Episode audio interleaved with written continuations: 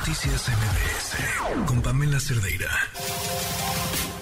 Una vuelta al mundo del deporte. El marcador de Rosa Covarrubias en MBS Noticias. Rosy, ¿cómo estás?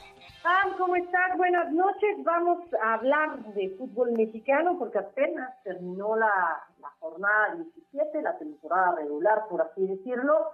Y bueno, pues el equipo del Atlas ya habían dado a conocer que Diego Coca no continuaría al frente de los rojinegros para la siguiente temporada. El día de hoy, bueno, pues precisamente en las instalaciones de, Atlas, se dio a conocer, se llevó a cabo la presentación de Benjamín Mora como nuevo director técnico de los rojinegros. Tiene, pues hay que decirlo, una tarea compleja eh, el equipo del Atlas eh, el año pasado tuvo, tuvo ese campeonato. Y bueno, pues ahora Mora con 43 años de edad y experiencia en el fútbol de Malasia, donde fue multicampeón, pues buscará seguir con esa inercia y, para la próxima temporada llevar a los a los rojinegros a la liguilla. Esto fue lo que dijo Benjamín Mora en su presentación. Estoy seguro que la vara está muy alta, pero solo así crecemos como personas, como profesionales, intentando desde nuestras capacidades, desde nuestras habilidades, desde nuestros deseos y desde nuestra pasión e intensidad, dar lo mejor de nosotros mismos para ofrecerles alegrías absolutamente a todos.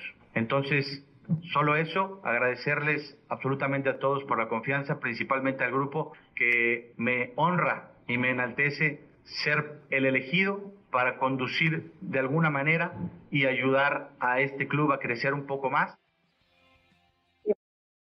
El tema de lo que vendrá el fin de semana, que será la, bueno, el repechaje del fútbol mexicano. Las Chivas van a visitar el Estadio Cuauhtémoc para enfrentarse a Puebla en este duelo de repechaje.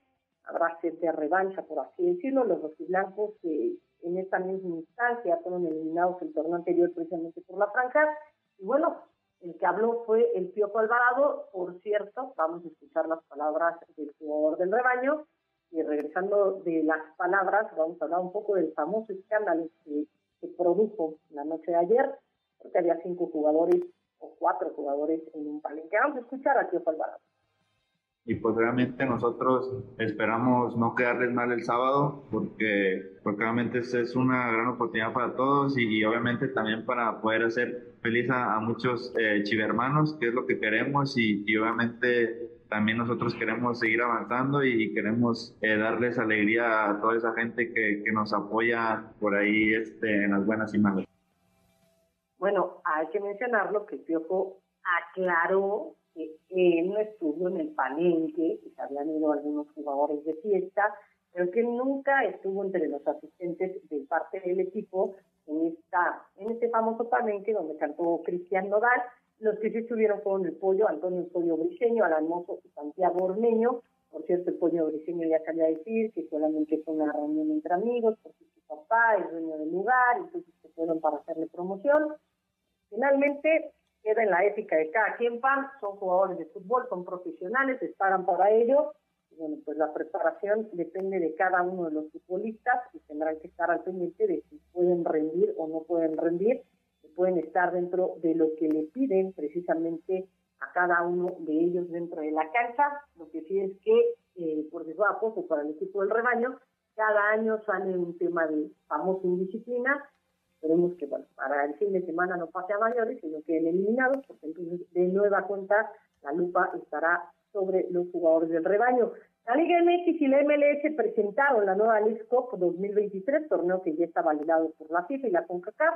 Es una liga de 77 partidos donde los 47 equipos de ambos circuitos, es decir, del, del MLS y de la Liga MX, estarán presentes siendo repartidos en 15 grupos. Los dos primeros lugares de cada sector, además de los campeones de la Liga MX y MLS, pasarán a los 16 de final. Y en temas que tienen que ver precisamente con selección mexicana de cara a lo que viene, de cara al Mundial de Qatar, el top 5 del ranking de FIFA no registra modificaciones respecto a la clasificación de, de agosto. Brasil, Bélgica, Argentina, Francia e Inglaterra lo eh, encabezan. La selección mexicana cayó del décimo segundo al décimo tercer puesto, siendo desplazada precisamente por eh, la selección de Croacia, que también estará en la, en la, en, la Copa del Mundo.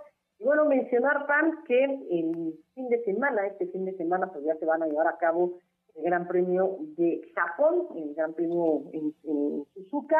Ya los eh, deportistas, los, los pilotos ya hablaron. Obviamente va a ser un, gran premio en el que tendremos los ojos puestos en el que pueda hacer Checo Pérez después de que ganó en Singapur. Por supuesto, la pelea de Max Verstappen, que podría coronarse este fin de semana.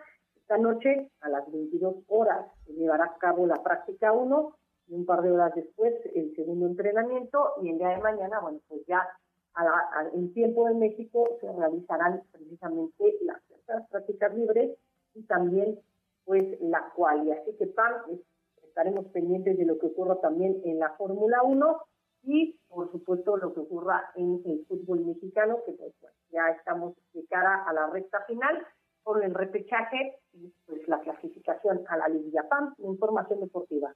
Gracias, Rosy, te mando un abrazo. Un abrazo, bonita noche. Noticias MBS